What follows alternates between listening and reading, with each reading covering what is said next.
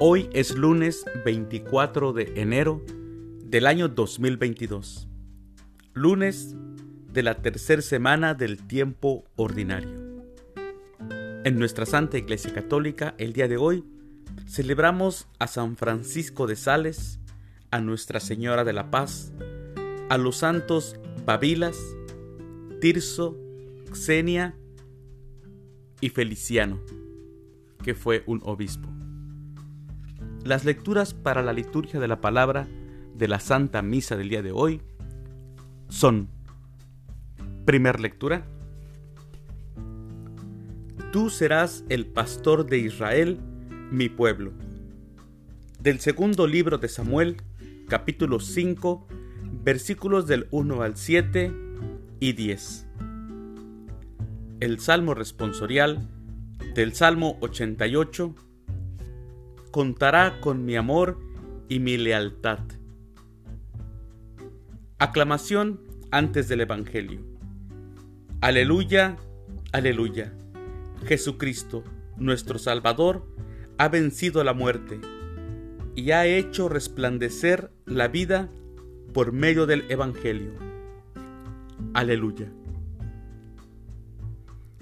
El Evangelio es de San Marcos. Satanás ha sido derrotado. Del Santo Evangelio según San Marcos, capítulo 3, versículos del 22 al 30. En aquel tiempo, los escribas que habían venido de Jerusalén decían acerca de Jesús, Este hombre está poseído por Satanás, príncipe de los demonios, y por eso los echa fuera. Jesús llamó entonces a los escribas y les dijo en parábolas, ¿Cómo puede Satanás expulsar a Satanás? Porque si un reino está dividido en bandos opuestos, no puede subsistir. Una familia dividida tampoco puede subsistir. De la misma manera, si Satanás se revela contra sí mismo y se divide, no podrá subsistir, pues ha llegado su fin.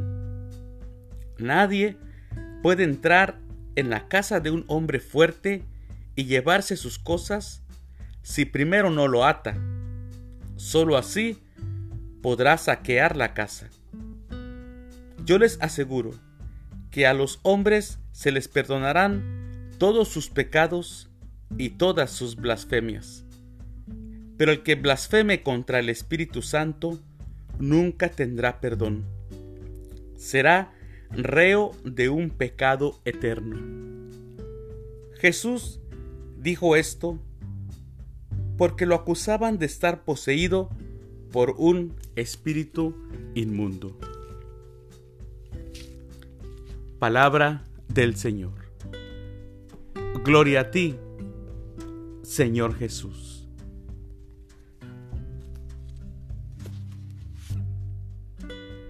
No todos los creyentes en la propuesta del reino de Jesús.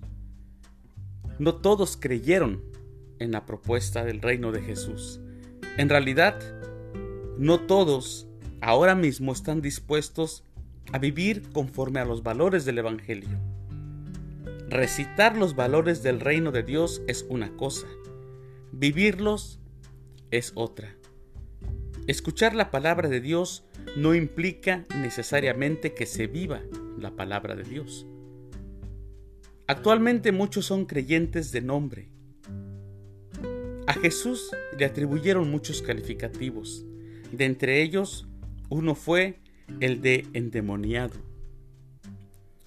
Le dijeron los escribas, los que sabían de la ley, los que escuchaban la palabra, los que escuchaban las escrituras. Ellos le dijeron que era un endemoniado, que las cosas que Jesús hacía eran demoníacas, que su autoridad y su poder curativo no venía de Dios. Y así muchos lo dejaron, aún viendo los milagros que él hacía, y no creyeron en él, se fueron. ¿Qué harán los creyentes de ahora? Si la familia tenía a Jesús por loco, su propia familia creía que él estaba loco.